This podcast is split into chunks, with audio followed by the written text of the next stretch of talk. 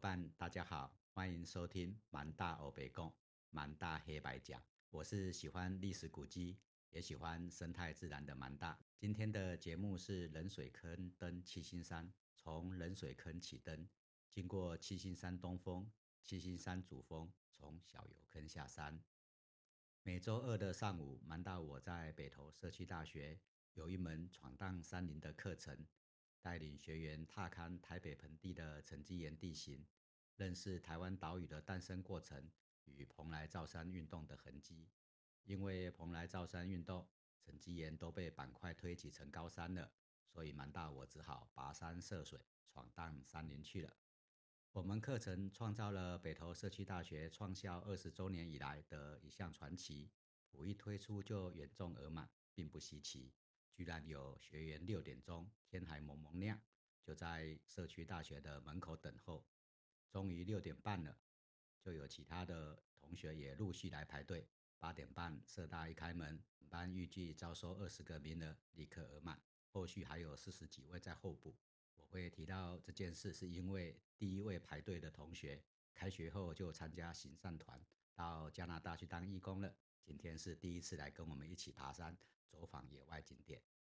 我们九点钟在冷水坑集合。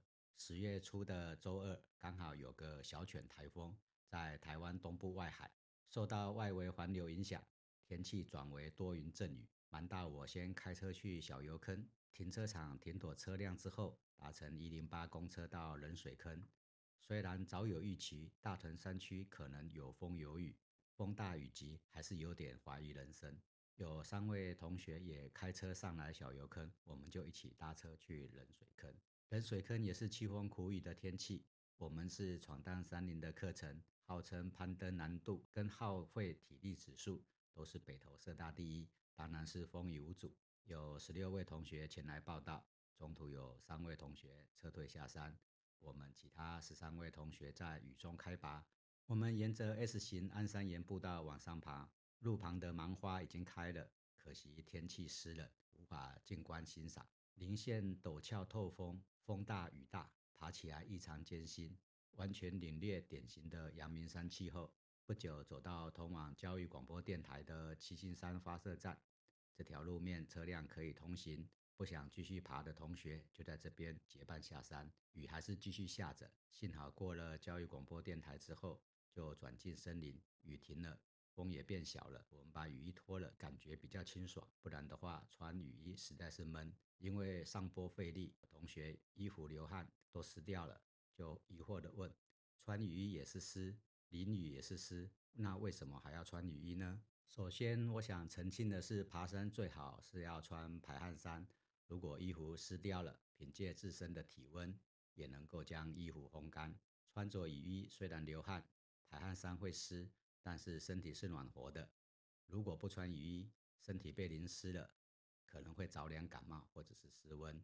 虽然在焦山的当日来回行程，如果稍微被雨淋湿，可能不太要紧，回家换衣服、洗个热水澡可能就好了。但是如果是在冬天，在大屯山区因为迷路而无法顺利下山的话，还是有失温致命的风险。这不是在危言耸听。以前在黄嘴山，海拔还不到一千公尺，就曾发生过失温的山难。大屯火山群在两百多万年前开始喷发，八十万至六十万年前是喷发最猛烈的时期，喷发形成七星山的火山口。后来因为雨水侵蚀，变成七个独立的小山头，远看有如北斗七星，所以叫做七星山。火山口的东南面是七星山的东峰。拔有一千一百零七公尺，有一颗三等三角点。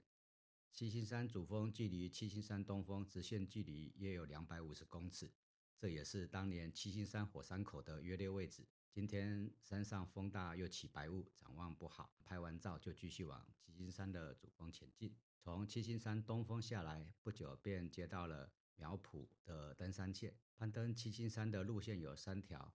位在七星山西北方的是小油坑路线，起登高度是八百二十公尺，是三条攀登路线最简单的一条，地景也是最丰富的。沿途可以看见温泉、硫磺跟喷气孔，全程一点六公里，大概四十五分钟左右的路程。就可以走完。其次是我们这次攀登的冷水坑路线，冷水坑也是有温泉的地方，只不过出水温度比较低，所以才会被叫做冷水坑。冷水坑登山口位在七星山的东南方，起登高度约有七百五十公尺，全程一点八公里，大概一个小时左右就可以登上七星山了。三条路线比较困难的是苗圃路线，苗圃的登山口海拔大概五百公尺左右，落差比较大，全程二点三公里，大概要一个半小时左右才能够登顶。从岔路口直接陡上，很快就爬上七星山。七星山的海拔有一千一百二十公尺，是台北市的最高峰。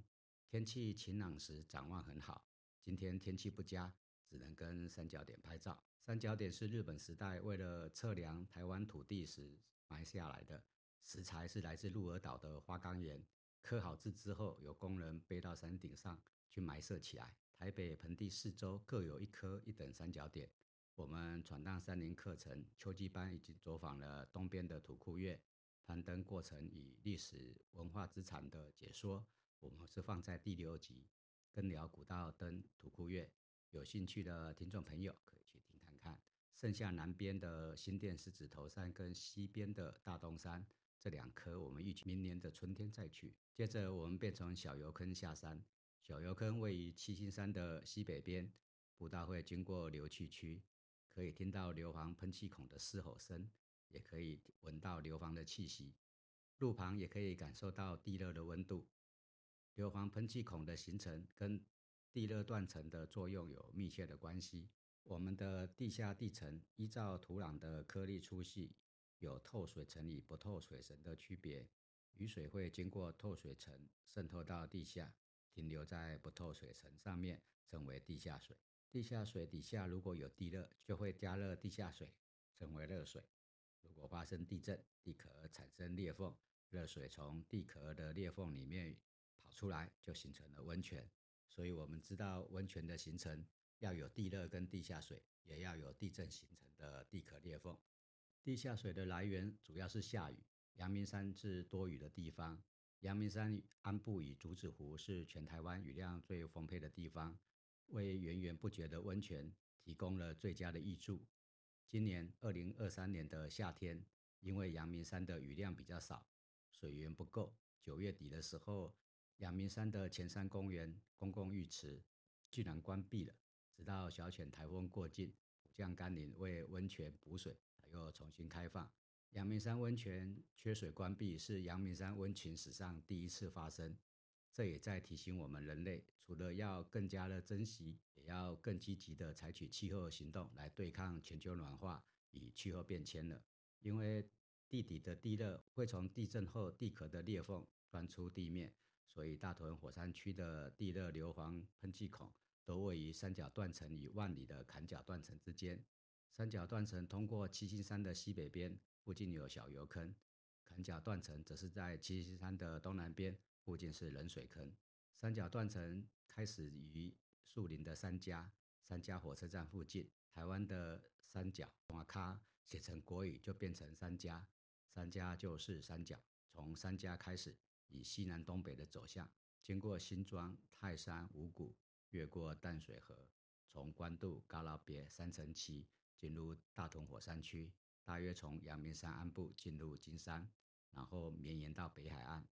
陆地上大约有三十四公里，海里还有四十公里，是北台湾最危险的断层。如果将来发生地震，恐怕会有致命的灾害。我们从冷水坑走向七星山，再从七星山走下小油坑，一路上看到许多中央地质调查所埋设的地壳变动基准点，这都是在监测火山跟地震活动的地壳变动，以保障台北地区的居民安全。我们抵达小油坑，时间将近中午了。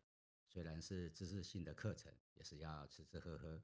大家决定前往竹子湖聚餐，吃完之后又快乐下山。